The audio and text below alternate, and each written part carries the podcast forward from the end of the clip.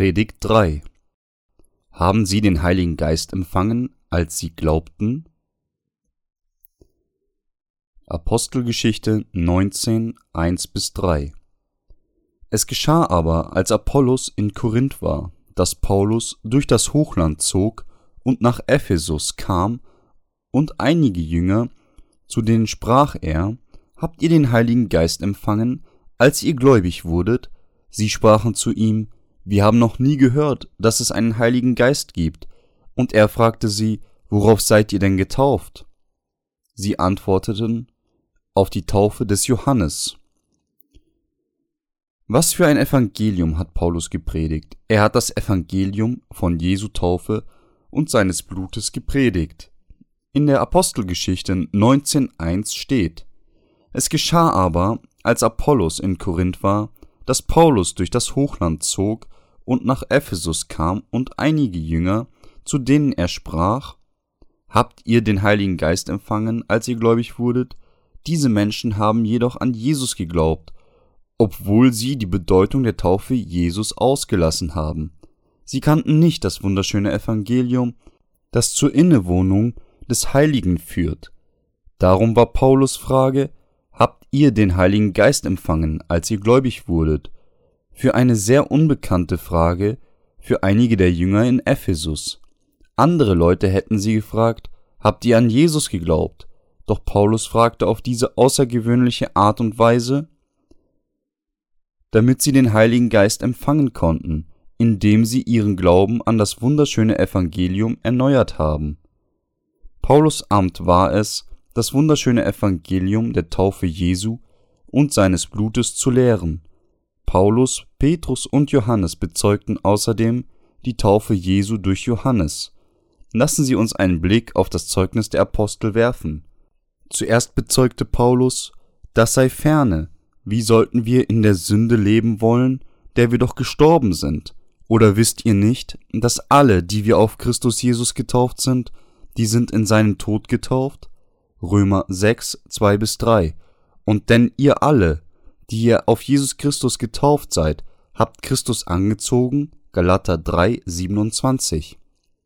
Der Apostel Petrus bezeugte außerdem das Evangelium von Jesu Taufe im 1. Petrus 3, 21 bis 22, indem er sagte, das ist ein Vorbild der Taufe, die jetzt auch euch rettet, denn in ihr wird nicht der Schmutz vom Leib abgewaschen, sondern wir bitten Gott um ein gutes Gewissen durch die Auferstehung Jesu Christi, welcher ist zu Rechten Gottes, aufgefahren gen Himmel, und es sind ihm untertan die Engel und die Gewaltigen und die Mächte.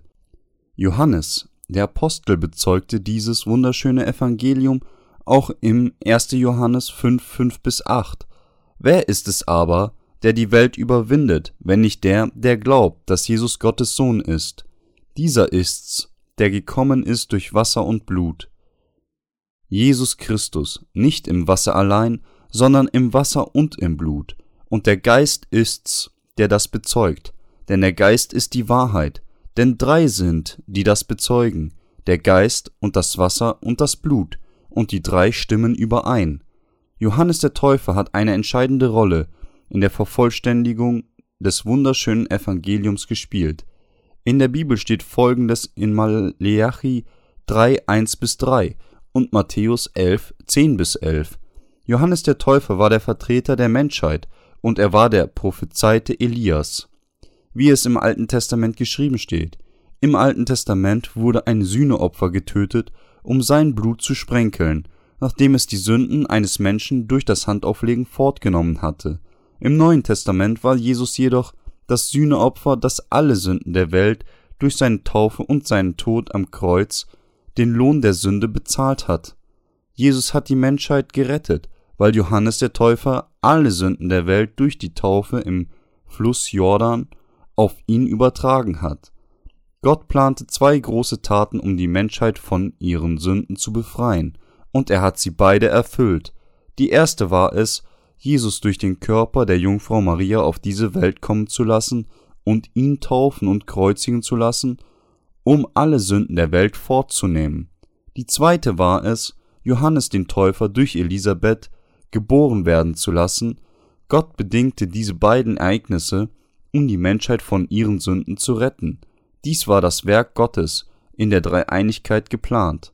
Gott sandte Johannes den Täufer sechs Monate vor Jesus in diese Welt und sandte dann Jesus, den Retter der Menschheit, in diese Welt, um die Menschheit von dem Gericht für ihre Sünden zu befreien. Jesus bezeugte Johannes den Täufer in Matthäus 11, 9. Oder was seid ihr hinausgegangen zu sehen?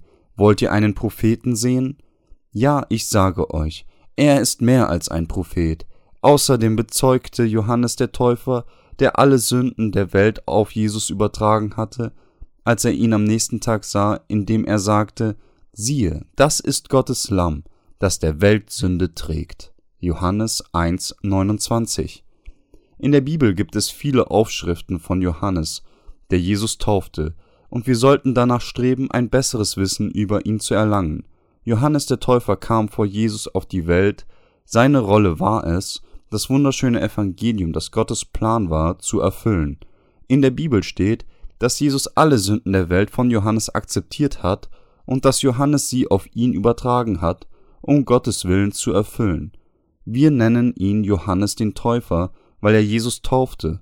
Welche Rolle spielte die Taufe von Jesus durch Johannes wirklich? Taufe bedeutet, gewaschen zu sein. Da alle Sünden der Welt auf Jesus durch seine Taufe übertragen wurden, wurden sie fortgewaschen.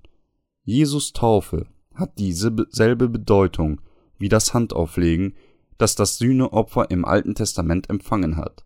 Die spirituelle Bedeutung der Taufe ist, etwas zu übertragen, gewaschen zu sein oder begraben zu sein.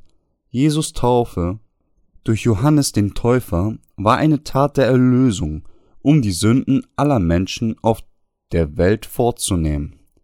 Jesu Taufe hatte dieselbe Bedeutung wie das Handauflegen, das die Methode zur Übertragung der Sünde auf das Sühneopfer im Alten Testament war. In anderen Worten, das Volk Israels übertrug ihre jährlichen Sünden am Versöhnungstag durch das Handauflegen auf den Hohepriester.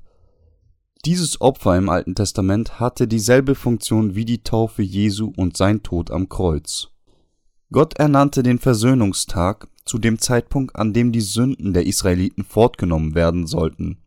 Am zehnten Tag des siebten Monats übertrug der Hohepriester all die jährlichen Sünden des Volkes auf das Sühneopfer, indem er seine Hände auf das Opfer legte, um für die Sünden des Volkes zu büßen. Dies war das Opfersystem, das Gott errichtete. Es war die einzige Möglichkeit, die Sünden des Volkes auf das Sühneopfer zu übertragen, und die Übertragung der Sünden durch das Handauflegen war das ewig währende Gesetz, das Gott errichtete. Dann soll Aaron seine beiden Hände auf dessen Kopf legen und über ihm bekennen alle Missetat der Israeliten und alle ihre Übertretungen, mit denen sie sich versündigt haben, und soll sie dem Bock auf den Kopf legen und ihn durch einen Mann, der bereit steht, in die Wüste bringen lassen, dass also der Bock alle ihre Missetat auf sich nehme und in die Wildnis trage, und man lasse ihn in der Wüste. 3. Mose 16, 21 bis 22. Im Alten Testament legte ein Sünder seine Hände auf ein Sühneopfer und übertrug seine Sünden darauf, damit ihm vergeben wurde. Und am Tag der Versöhnung legte Aaron der Hohepriester als der Vertreter aller Israeliten seine Hände auf den Kopf des Opfers, um die Sünden Israels zu übertragen. Dann wurde die Opfergabe getötet, nachdem es ihre Sünden übernommen hatte. Es hat dieselbe spirituelle Bedeutung wie die Taufe. Baptisma bedeutet im Griechischen gewaschen zu werden, begraben zu werden, übertragen, die Jesus im Neuen Testament von Johannes dem Täufer empfangen hat. Genauso wie der Hohepriester im Alten Testament seine Hände auf das Sühneopfer gelegt hat, um die Sünden des Volkes von Israel zu übertragen, so wurden alle Sünden der Menschheit durch seine Taufe von Johannes dem Täufer auf Jesus übertragen.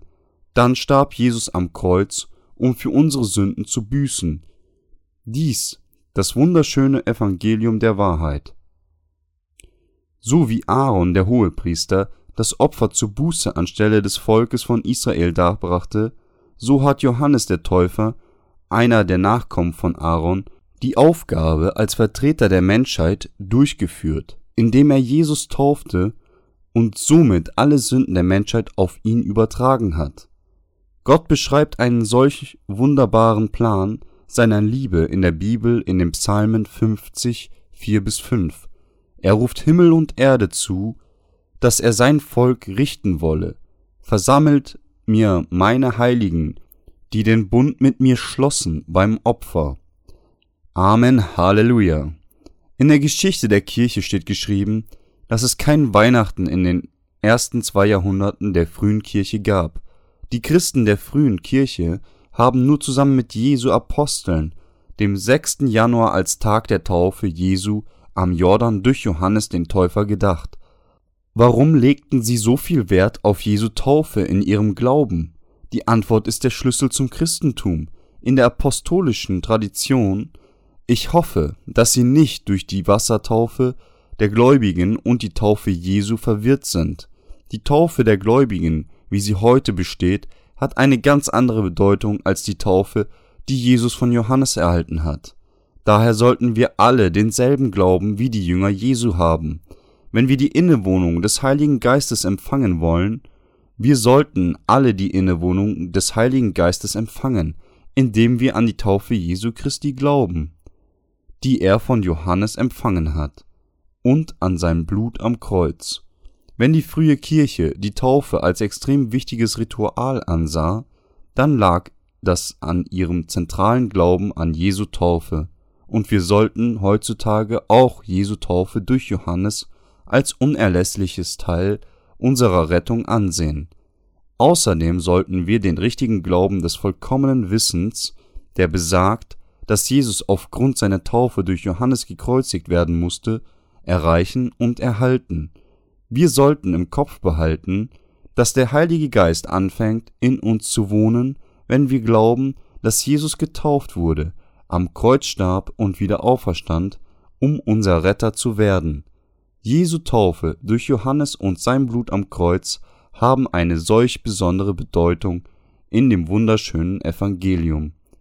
Die hundertprozentig sichere Methode, für uns den Heiligen Geist zu empfangen, ist es, an das wunderschöne Evangelium der Taufe Jesu und seines Blutes zu glauben. Jesu Taufe hat alle Sünden der Menschheit sofort ausgelöscht. Es war die Taufe der Erlösung, die uns dazu führte, den Heiligen Geist zu empfangen. Da einige Menschen nicht die Kraft der Taufe Jesu erkennen, sehen sie es als einfache Zeremonie an. Jesu Taufe bildet einen Teil des wunderschönen Evangeliums, das davon erzählt, wie er alle Sünden der Welt fortgenommen hat und die Strafe für sie auf sich nahm, indem er Blut am Kreuz vergoss. Jeder, der an die Worte dieses wunderschönen Evangeliums glaubt, wird ein Mitglied der Kirche, die Eigentum des Herrn ist und erfreut sich an dem Segen des Heiligen Geistes. Der Heilige Geist ist ein Geschenk Gottes, an diejenigen, denen ihre Sünden vergeben wurden. Durch seine Taufe wurde Jesus zur Genüge Gottes Lamm, das der Welt Sünde trägt. Johannes 1,29. In Johannes 1, 6 bis 7 steht, es war ein Mensch von Gott gesandt, der hieß Johannes, der kam zum Zeugnis, um von dem Licht zu zeugen, damit sie alle durch ihn glaubten, um an Jesus als unseren Retter, der all unsere Sünden fortnahm, glauben zu können, müssen wir das Amt des Johannes und sein Zeugnis verstehen, wie es in der Bibel geschrieben steht. Dann wird es uns möglich sein, an Jesus Christus als unseren Retter zu glauben. Um den Heiligen Geist zu empfangen, brauchen wir unseren starken Glauben, der durch sein Zeugnis ermutigt wurde. Daher müssen wir an Jesu Taufe durch Johannes und sein Blut am Kreuz glauben um das wunderschöne Evangelium zu vervollständigen. In Matthäus 11,12 steht geschrieben, aber von den Tagen Johannes des Täufers bis heute leidet das Himmelreich Gewalt, und die Gewalttätigen reißen es an sich. Dieser Abschnitt ist als einer der schwierigsten in der Bibel bekannt. Wir müssen jedoch dem Ausdruck von den Tagen Johannes des Täufers Aufmerksamkeit schenken. Er erklärt sicherlich, dass das Amt Johannes direkt verbunden war mit Jesus Amt unserer Rettung. Jesus will von uns, dass wir das Himmelreich kühn betreten, so kühn wie gewalttätige Menschen. Wir sündigen jeden Tag und sind zerbrechlich, doch er gestattet es uns, sein Königreich durch den kühnen Glauben ungeachtet unserer Verderbtheit zu betreten. Also besagt dieser Abschnitt, dass Menschen das Himmelreich durch den Glauben an das wunderschöne Evangelium, der besagt, dass Jesus all die Sünden der Welt durch seine Taufe, durch Johannes und sein Blut am Kreuz ausgelöscht hat, unser eigen machen können. In anderen Worten bedeutet das, dass der Himmel nur durch den kühnen Glauben an dieses wunderschöne Evangelium der Taufe Jesu und seines Blutes errungen werden kann. Jesu Taufe nahm all unsere Sünden fort und unser Glaube daran garantiert, dass wir die Innewohnung des Heiligen Geistes erhalten werden. Wir müssen dieses Evangelium unseren Nachbarn, Verwandten, Bekannten und jedem auf der Welt lehren. Wir müssen Glauben an das wunderschöne Evangelium haben, das besagt, dass die Sünden der Welt auf Jesus durch seine Taufe übertragen wurden. Durch unseren Glauben werden wir das Glück der Erlösung und die Innewohnung des Heiligen Geistes erlangen. Jesu Taufe nahm all unsere Sünden fort, und sein Blut war ein Zeichen des Gerichts. Wir müssen den Ungläubigen das wunderschöne Evangelium von Wasser und Geist erklären. Nur wenn wir dies tun, werden sie anfangen, an das Evangelium zu glauben und den Heiligen Geist empfangen. Ich möchte, dass sie daran glauben, nur durch den Glauben an die Taufe Jesu und sein Blut am Kreuz können dem Menschen all seine Sünden vergeben werden, und er kann die Innewohnung des Heiligen Geistes empfangen. Jeder kann zu einem Sohn Gottes werden, in dem der Heilige Geist wohnt, und einer unserer Brüder und Schwestern, indem man an das wunderschöne Evangelium von Wasser und Geist glaubt. Sie sollten denselben Glauben an das wunderschöne Evangelium haben, wie Paulus ihn hatte. Ich danke dem Herrn, dass er uns dieses wunderschöne Evangelium gegeben hat, und lobe ihn. Amen.